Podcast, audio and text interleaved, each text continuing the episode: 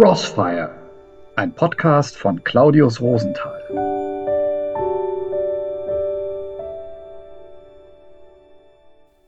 Ostern.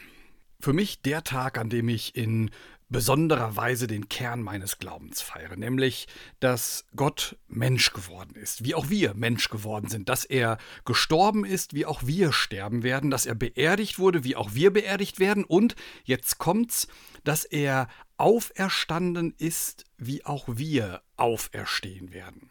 Das ist kaum zu glauben. Völlig richtig. Das ist eine absolut abenteuerliche Geschichte, dass jemand von den Toten aufersteht und dass auch unser Leben nicht hier auf dieser Welt endet, sondern dass da mehr ist, dass unser Tod hier kein Punkt ist, sondern ein Doppelpunkt.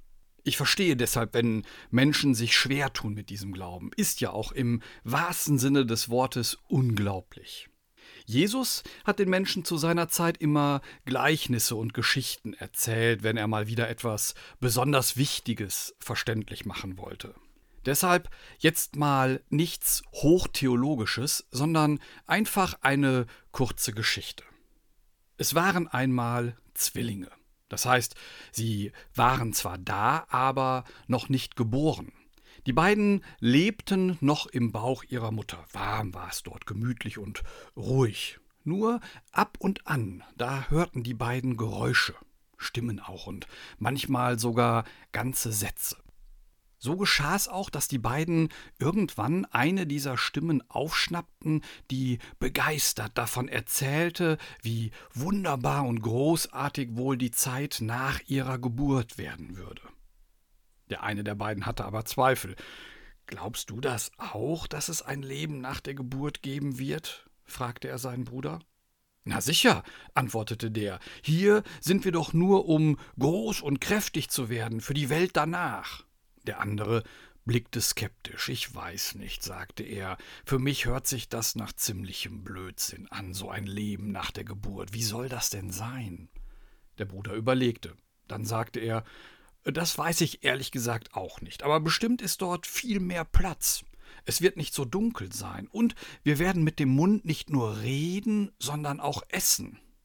Der Zwillingsbruder lachte. Essen mit dem Mund? Was für ein Unfug. Zum Sattwerden haben wir doch unsere Nabelschnur. Und wo wir gerade dabei sind, wenn da wirklich so viel Platz sein soll, was wollen wir denn damit? Hast du mal gesehen, wie kurz unsere Nabelschnur ist? Nein, Je mehr du mir erzählst, desto unwahrscheinlicher scheint mir dieses ganze Geburtsdings zu sein. Ein bisschen fing nun auch der andere an zu zweifeln, aber nur für kurze Zeit. Nach der Geburt ist eben nichts mehr so wie jetzt, sagte er sicher. Naja, legte sich der Bruder selbstsicher zurück. Weißt du, bislang ist noch nie jemand zurückgekommen von nach der Geburt. Wenn es so eine Geburt wirklich geben sollte, dann sollten wir uns damit abfinden, dass das Leben danach zu Ende ist. Der Bruder zweifelte nun nicht mehr. Ganz überzeugt erwiderte Ich bin mir sicher, dass wir nach der Geburt unsere Mutter sehen werden. Für den anderen gab es nun kein Halten mehr.